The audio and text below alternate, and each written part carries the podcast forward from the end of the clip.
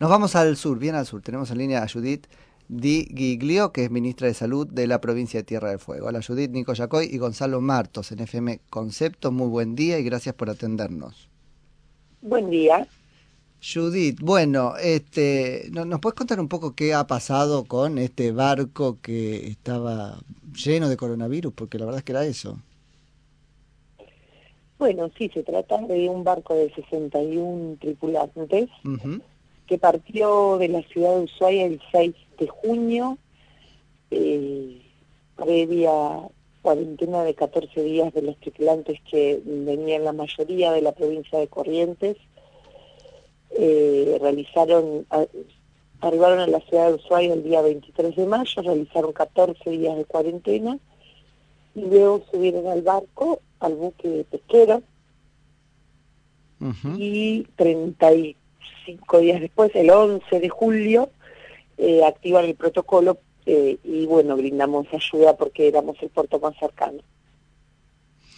Bien, y había como, bueno, primero, ¿cómo, ¿cómo impactó esto en el sistema sanitario de la provincia? ¿Qué tipo de ayuda requirió en concreto? Son 57, 60, primero, bueno, el diagnóstico de todos los pacientes, de los 61 tripulantes, 57 son positivos. Eh, en este momento ha internado cuatro pacientes, dos con requerimiento de oxígeno y nosotros dos eh, eh, sin requerimiento de, oxígeno, bueno, próximos al alta. y el resto permanecen en el barco y se les realizan controles periódicos. Claro. Claro, el aislamiento se hace en, el barco. que Sí, sí, sí, sí, Bueno, protocolo que ustedes ya tenían preparado porque es propio de Tierra del Fuego recibir este barcos, de modo que ya... Sí, así es, así es, así es. Pero bueno, es un misterio, eh, nosotros estamos realizando la investigación epidemiológica de cómo ha sido el contagio. Eso, sí. ¿Y qué hipótesis se está barajando? Porque bueno, hemos ido siguiendo ahí minuto a minuto cómo este, iban abriendo hipótesis y descartando. Ahora, ¿qué, qué, qué este, mapeo manejan? La realidad, es que, la realidad es que en el día de hoy nosotros le hemos realizado test serológicos a los pacientes cuantitativos para ver más o menos cuál es el periodo, cuántos días de infección llevan. Eh, y podemos hablar de una casca, como ellos cambiaron la mitad de la tripulación, podemos hablar de que algún tripulante del, eh, digamos, de la marea anterior haya estado eh, eh, con el virus, que también es muy difícil porque todos realizaban el mismo protocolo, ¿no? Claro. Pero bueno, si algún tripulante de la marea anterior haya estado con el virus y haya contagiado al primero, que haya al, o sea, el caso cero de... De la nueva marea, digamos, claro. De la nueva marea y es que haya tenido un periodo de incubación largo y haya luego infectado al resto de los compañeros. Además asintomático. Exacto. Ahora, es muy interesante, este Judith, el fenómeno eh, al que están enfrentándose, porque de alguna manera es un laboratorio del cual se van a poder sacar algunas conclusiones respecto del comportamiento del coronavirus. Por supuesto.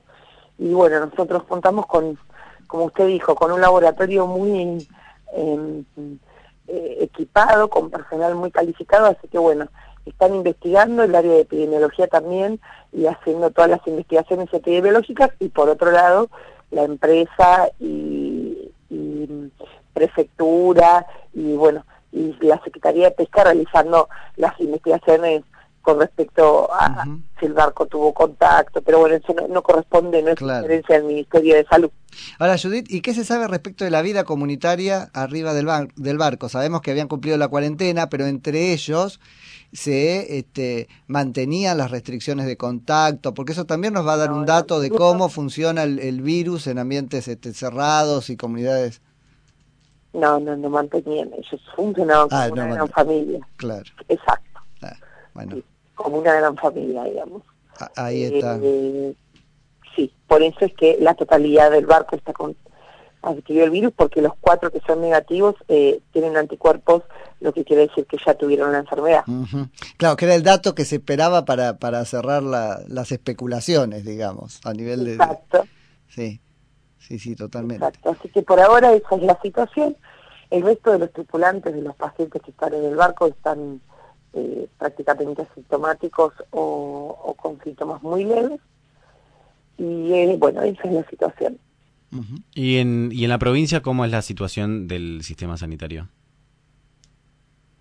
No, en la provincia eh, nosotros veníamos con muy pocos casos en este momento, casos esporádicos, uno o dos por día o varios días más de 30 sin tener casos. Eh, y bueno, en este momento, por supuesto, esto eh, alerta un poco, nosotros somos una provincia chica, con dos hospitales, eh, pero bueno, por suerte, la mayoría de los pacientes está bien y no requiere internación. Bien, ¿y esto cómo repercutía en las actividades permitidas o no permitidas? ¿En qué fase estaban y si se podía, bueno, trabajar? nosotros estamos en fase 5, con turismo interno incluso, eh, y esto no repercute en absoluto porque no cambia la situación epidemiológica de la provincia. Ah, bueno. O sea que se ha podido reducir, ¿cómo, lo decimos? El, el R de los casos del, este, del buque es cero. Sí, sí, por supuesto, porque fueron casos que no se produjeron, la, son casos que... Que no contagiaron a nadie de tierra, digamos.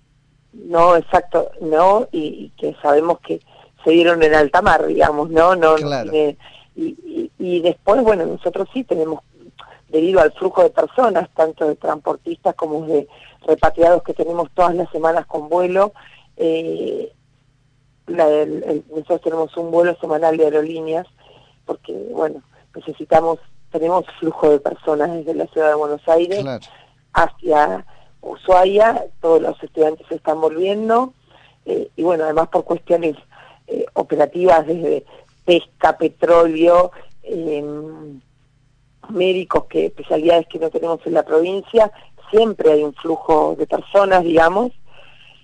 Y bueno, eh, por este motivo tenemos casos eh, de coronavirus, pero esporádicos y controlados. Ah, está muy bien convivir con eso, ¿no? Y no cerrarlo. Yo sé que es por una necesidad también, pero hemos visto que otras jurisdicciones tienden a, a ese cerrarse, ¿no? Casi clausurarse, que, que, es en algún punto artificial. Es decir, bueno, hay un intercambio que yo tengo que seguir manteniendo con algún control y nuevas este y, nueva normalidad. El cambio lo, claro. necesitamos tener teniendo. A ver, en las otras provincias es más difícil el control por el hecho de que tienen fronteras amplias. Nosotros eh, podemos controlar absolutamente el ingreso de las personas. por tierra y por aire, ¿no? Bueno, y ahora por mar. Sí, totalmente. Em, porque, bueno, eh, tenemos un paso fronterizo, eh, por ahí en las otras provincias eh, existe un contacto diferente entre las provincias.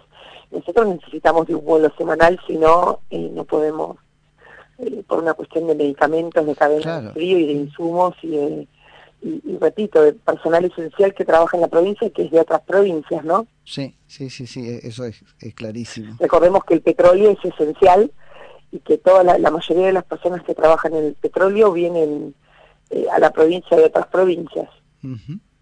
Judith, muchísimo. No puede parar, digamos. Tal cual, no, no, y que está muy bien que yo, yo sé que esto es un imperativo, no lo, no lo pueden parar en serio, pero está bien además que no se haya, que, que se trate de convivir con eso, estaría bueno aprender, ¿no es cierto? De, de lo que han hecho ahí. Eh, Judith, muchísimas gracias por la charla. De nada, a ustedes, ¿eh? hasta luego. Que tenga un buen día. Judith Digiglio, que es ministra de Salud de la provincia de Tierra del Fuego.